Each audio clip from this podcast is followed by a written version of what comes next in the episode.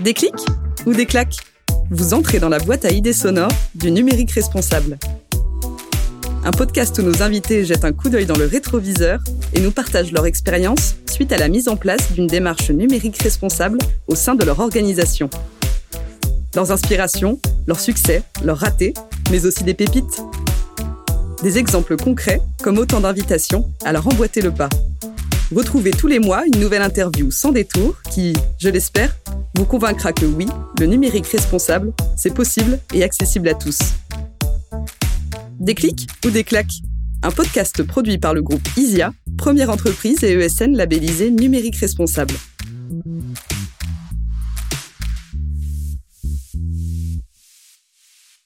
Saviez-vous qu'un ordinateur de 2 kg nécessite de mobiliser 800 kg de matières premières pour sa fabrication? C'est ce que l'on appelle le sac à dos écologique, autrement dit le poids caché de toutes les ressources naturelles nécessaires à la fabrication d'un objet. Cette information, provenant de l'ADEME, c'est l'une des premières choses que vous lirez en arrivant sur le site de la fresque du numérique. Vous connaissez peut-être la fresque du climat Eh bien, la fresque du numérique, c'est une ONG qui organise des ateliers collaboratifs fonctionnant sur une pédagogie similaire. C'est un peu sa petite sœur. Mais avant de rentrer dans les détails, quelques mots sur cet épisode un peu spécial. Il y a quelques semaines, le groupe ISIA et Déclic ou Déclac ont répondu présent pour participer à la première édition du Podcaston, un événement librement inspiré du Téléthon et du Z-Event. Pendant sept jours, nous sommes plus d'une centaine de podcasts à se mobiliser pour mettre en valeur l'association, l'ONG ou la grande cause de notre choix. Je vous en dis plus en fin d'épisode. Nous voulions tendre notre micro à une organisation qui, comme nous, s'engage chaque jour à rendre le numérique plus responsable nous avons tout de suite pensé à la fresque du numérique pour le format ludique de ces ateliers.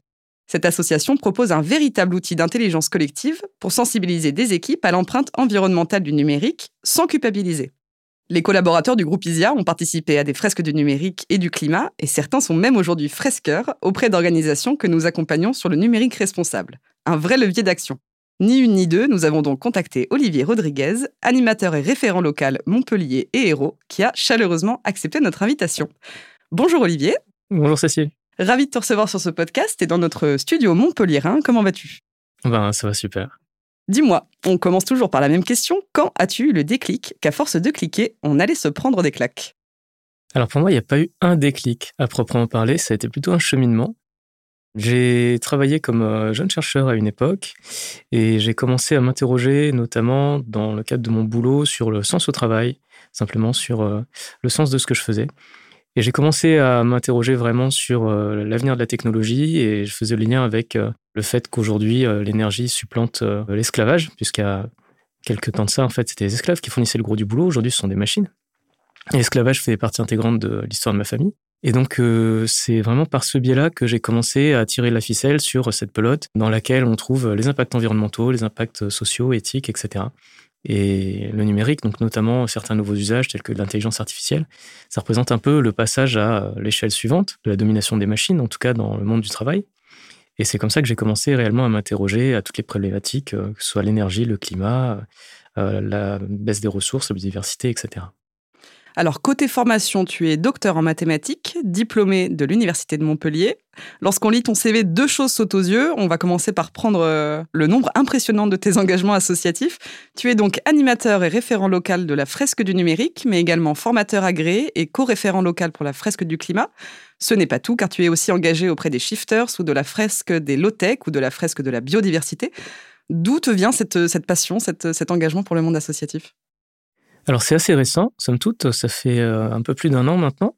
Euh, déjà, il y a une chose qu'il faut savoir, c'est que lorsqu'on devient animateur d'un atelier tel qu'une fresque, c'est un excellent moyen de se former soi-même. Et donc euh, j'avais très envie de me former sur ces enjeux. C'est un moyen de se former en faisant, donc autrement qu'en ingurgitant des tas de contenus, parce a un moment on a envie de passer à l'action. Et donc ça permet de joindre les deux. Si tu devais faire le bilan de cette année d'engagement, quel serait-il? Eh ben déjà, il y a une chose dont je suis euh, assez heureux, c'est de voir que les communautés de fresqueuses et fresqueurs euh, se développent beaucoup, notamment la fresque du climat, euh, ici à Montpellier, qui est très active, et la fresque du numérique, dont les membres sont aussi très actifs à la fresque du climat. Donc ça, je pense que c'est une de mes grandes satisfactions de voir qu'il y a une super ambiance dans ces collectifs.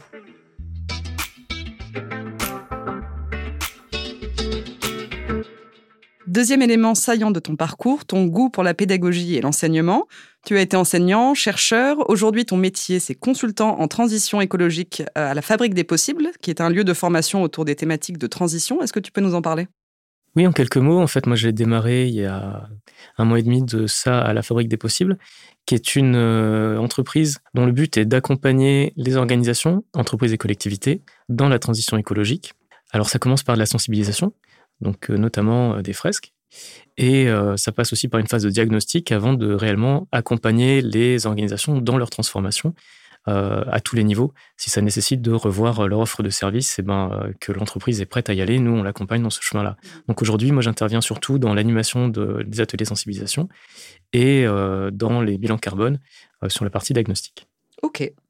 Alors, fresque de la mobilité, fresque de la biodiversité, fresque de la renaissance écologique, des nouveaux récits. En préparant notre interview, j'ai découvert euh, toutes ces fresques alors que je ne connaissais que celle du climat. Sur quel socle commun reposent-elles Alors, il y a une similarité pédagogique, en tout cas pour euh, nombre d'entre elles, ça va être le mécanisme de la fresque du climat. Euh, donc on a un point commun qui est de se baser sur des sources scientifiques fiables. Pour la fresque du climat, c'est le GIEC. Pour la fresque de la biodiversité, c'est son équivalent qui est l'IBES, dont on entend très peu parler malheureusement.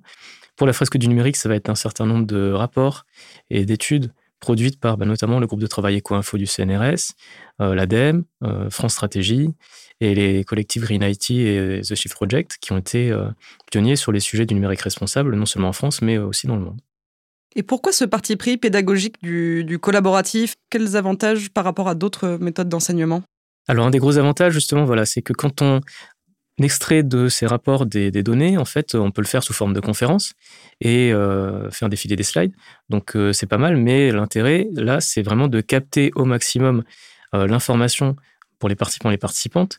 Et la, meilleure manière de faire, c'est vraiment de les rendre actrices et acteurs dans l'apprentissage. Donc l'avantage de la, pédagogie fresque, c'est vraiment de mettre les gens autour d'une table, de les faire dialoguer, de les faire retrouver les liens qui existent entre les cartes. Donc chacune va représenter, euh, bah, par exemple, pour la fresque du climat, une des composantes de la mécanique climatique, depuis euh, ses premières causes, euh, les activités humaines, jusqu'à ses conséquences ultimes, c'est-à-dire tous les impacts sur les sociétés humaines. Sur la fresque du numérique, on a une pédagogie qui est légèrement différente, mais qui est toujours très proche. On va partir des usages du numérique, et puis derrière, par des liens d'implication, on va se demander qu'est-ce qu'implique le fait de commercer, de partager, de communiquer grâce au numérique? Eh ben, on voit que en fait, il va nous falloir une matérialité, c'est-à-dire des équipements. Et puis derrière ces équipements, il y a des ressources, il y a de l'énergie, euh, il y a des impacts euh, sur euh, notamment les déchets, les populations locales, etc. etc. Donc voilà, c'est un peu tout ça qu'on essaye de mettre en lumière. Donc la fresque du numérique, c'est en fait un serious game qui se base sur un jeu de cartes. quatre étapes pour un atelier compréhension, créativité, restitution, action.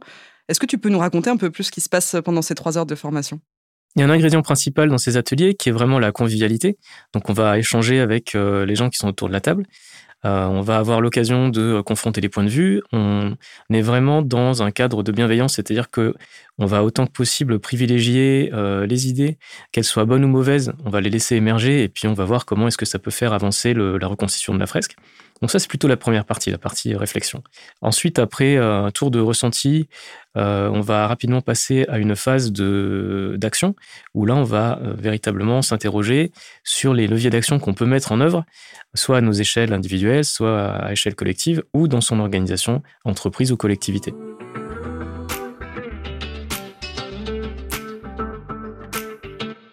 Plus de 25 000 personnes ont déjà participé à une fresque du numérique. Qu'est-ce que l'on peut dire sur leur profil? Eh ben en fait, euh, pas grand-chose, parce que tout le monde peut participer à la fresque du numérique. Que ce soit dans les entreprises, les collectivités, les écoles, universités, lycées, euh, écoles d'ingénieurs, collèges, euh, évidemment, le grand public. À Montpellier, on a la chance d'avoir euh, des ateliers grand public euh, mensuels, donc autour du 5 de chaque mois. Et ça fait que, justement, on essaye autant que possible de diffuser le message à une audience la, plus large possible. Mmh tu le précises, vous organisez des ateliers pro aussi D'ailleurs, je mentionne le fait que chez Isia, on a un certain nombre de collaborateurs à avoir participé à une fresque et un certain nombre d'entre nous sont également fresqueurs. Euh, en tant qu'observateur, quel regard tu portes sur le niveau de sensibilisation des organisations à l'impact de leurs activités numériques? Est-ce que pour toi, la route est encore très longue ou est-ce que ah tu constates un niveau de sensibilisation qui est déjà assez satisfaisant, entre guillemets? Eh ben, la route est encore longue. on est vraiment au début. Euh, alors par contre, euh, La route s'annonce belle et aujourd'hui, on a pas mal d'organisations qui commencent à s'y mettre. Hum, alors évidemment, la sensibilisation, c'est le tout premier pas à faire. Nous, on a souvent des organisations qui nous contactent parce qu'ils se rendent compte que euh, en fait ils reçoivent trop de mails. Alors oh là là, mais est-ce que euh, on va pouvoir euh, avoir des conseils pendant la fresque du numérique sur comment gérer tous ces mails Est-ce qu'il faut qu'on fasse le tri, etc. Et donc c'est un très bon premier pas pour essayer de les sensibiliser à ces sujets en leur faisant comprendre très rapidement à partir des données des études que le mail est un sujet, certes, mais c'est très très très inférieur à tout le reste, que ce soit la fabrication des équipements, l'usage de l'énergie, etc. C'est étonnant, cette histoire de boîte mail, c'est vraiment le truc que tout le monde a retenu. Oui, alors je pense qu'il y, a une raison à ça, c'est que ça atteint directement notre santé mentale. Ça nous montre aussi à quel point on est euh, démuni par rapport à l'afflux d'informations qu'aujourd'hui on subit. Et puis, euh, bah, de façon générale, le cerveau humain a une capacité de traitement qui est très inférieure à celle de la machine. Et aujourd'hui, on commence à se, confronter à ça. On vient de parler du milieu, euh, on va dire professionnel, entrepreneurial. Vous intervenez également dans les établissements d'enseignement supérieur et secondaire. Qu'est-ce qu'on peut dire des plus jeunes? Comment est-ce qu'ils perçoivent les enjeux environnementaux du, numérique? Alors là aussi, il y a des niveaux de sensibilisation qui sont assez variables, mais ils sont quand même euh, globalement assez sensibles lorsque euh, on, défait toute la chaîne d'impact qu'il y a derrière le numérique. On a des réactions très diverses. Ce qui est intéressant, c'est que dans la fresque du numérique, on ne parle pas que de numérique. Enfin, on parle d'un usage industriel et on essaye de euh, dérouler tout ce qui se trouve derrière. Donc, euh, on fournit non seulement des données, mais aussi un cadre de pensée qui va nous permettre de le transposer à d'autres secteurs. Le numérique aujourd'hui, c'est assez délicat d'en parler euh, chez des gens qui ont vraiment une, une très forte propension à l'utiliser parce que les impacts sont cachés, comme dans beaucoup d'autres secteurs d'ailleurs.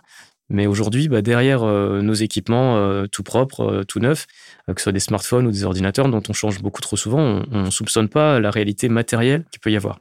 Et donc, chez les plus jeunes, c'est quelque chose qui peut être délicat à aborder parce que bah, justement, c'est quelque chose qu'ils considèrent comme acquis. Aujourd'hui, on parle des digital natifs, donc vraiment des gens qui sont nés avec ça. Et remettre ça en question, bah, ça, peut, ça peut susciter des discussions. Ce qui m'a un petit peu interpellé quand j'ai fait toutes mes recherches, c'était ce côté euh, sans culpabilisation. Par quoi ça passe en fait cette absence de culpabilisation? Est-ce que c'est par le contenu, par euh, l'attitude de l'animateur, par euh, le dialogue que vous encouragez entre les participants? Oui, alors véritablement, je pense que le fait que l'atelier ne soit pas culpabilisant, ça vient du fait que ce sont les gens qui découvrent par eux-mêmes. L'animatrice ou l'animateur a réellement une posture de facilitation. C'est-à-dire qu'on va être là pour s'assurer que les règles de l'atelier soient bien respectées. Donc, euh, en fait, des règles, il y en a très peu. Hein. C'est relier les cartes par des liens, s'écouter lorsque quelqu'un prend la parole et puis essayer de ne pas monopoliser l'attention. Euh, donc voilà, tout ça, ça fait que l'intelligence collective peut prendre. Et c'est à ce moment-là qu'on va susciter une prise de conscience collective au, sein du groupe qui va jouer la fresque. Donc ça, c'est une première chose, le fait voilà, qu'on ait vraiment une posture de facilitation. Une autre chose, c'est qu'on ne laisse pas les gens sur un constat désagréable on va tout de suite les accompagner dans la phase action en leur montrant que, bah oui, le numérique a des impacts, mais oui, un autre numérique est possible. Aujourd'hui, le numérique, c'est à la fois un allié et un boulet. On en a absolument besoin pour la transition. On en a besoin dans tous les domaines de notre vie ou presque aujourd'hui. Il est omniprésent. Et donc, euh, on va pas pouvoir s'en passer comme ça d'un claquement de doigts. Et il va falloir euh, mettre en place des actions pour le rendre plus durable. Alors, imaginons que je participe à un atelier animé euh, par tes soins ici à Montpellier en sortant Est-ce que c'est le message le plus important que tu aimerais que, je retienne? Alors la première chose que je dois dire, c'est que je suis loin d'être le seul à animer ces ateliers. On est une belle communauté d'une trentaine d'animatrices et d'animateurs, je crois, en local. Et les messages principaux qu'on essaie de faire émerger dans cet atelier, c'est tout d'abord qu'il y a une réelle matérialité derrière le numérique. Euh, ce qu'on appelle la dématérialisation, la virtualisation, ça n'existe pas, ça n'a jamais existé. Et euh, la seconde, c'est qu'il y a véritablement une autre manière de penser le numérique. On, peut vraiment tendre vers un autre numérique. C'est possible.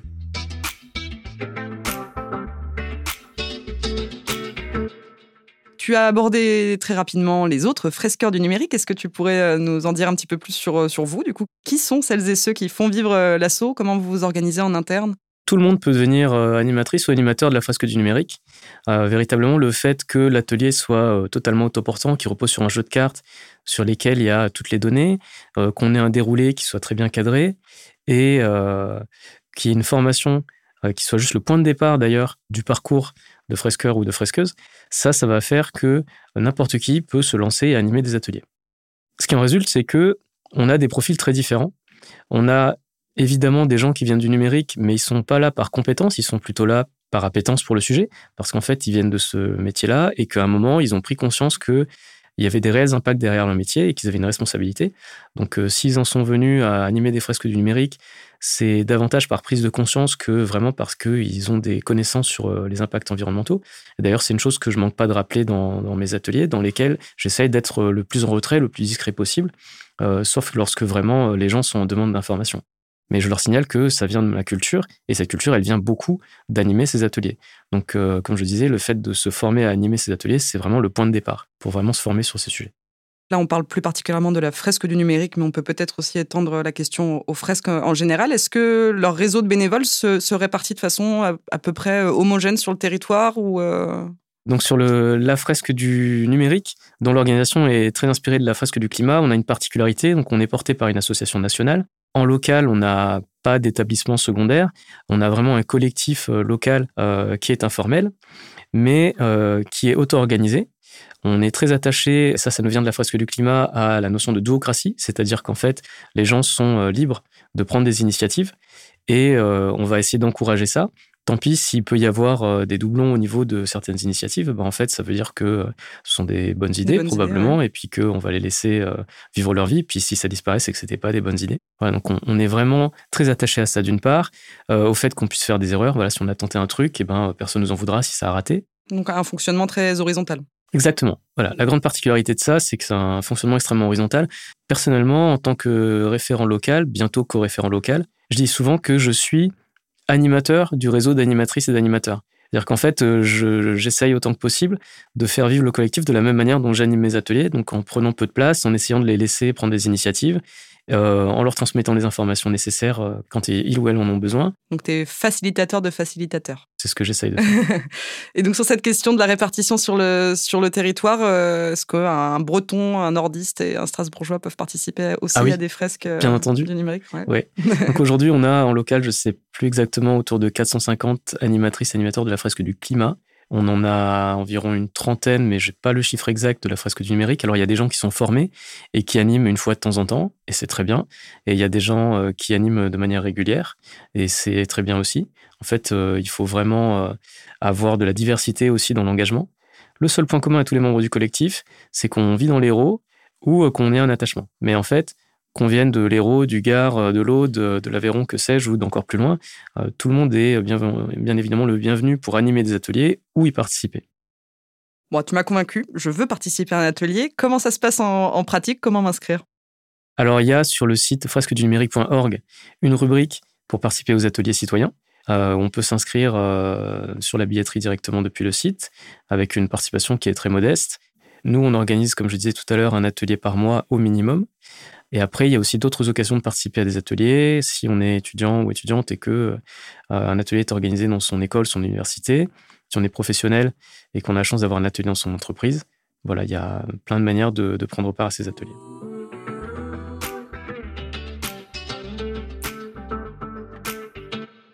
Quels sont les grands objectifs pour la fresque du numérique euh, cette année? Alors, on a dépassé les 25 000 euh, personnes qui ont participé à un atelier de la fresque du numérique cette année. Notre objectif, c'est d'atteindre les 100 000 d'ici la fin de l'année. On aimerait euh, vraiment y arriver.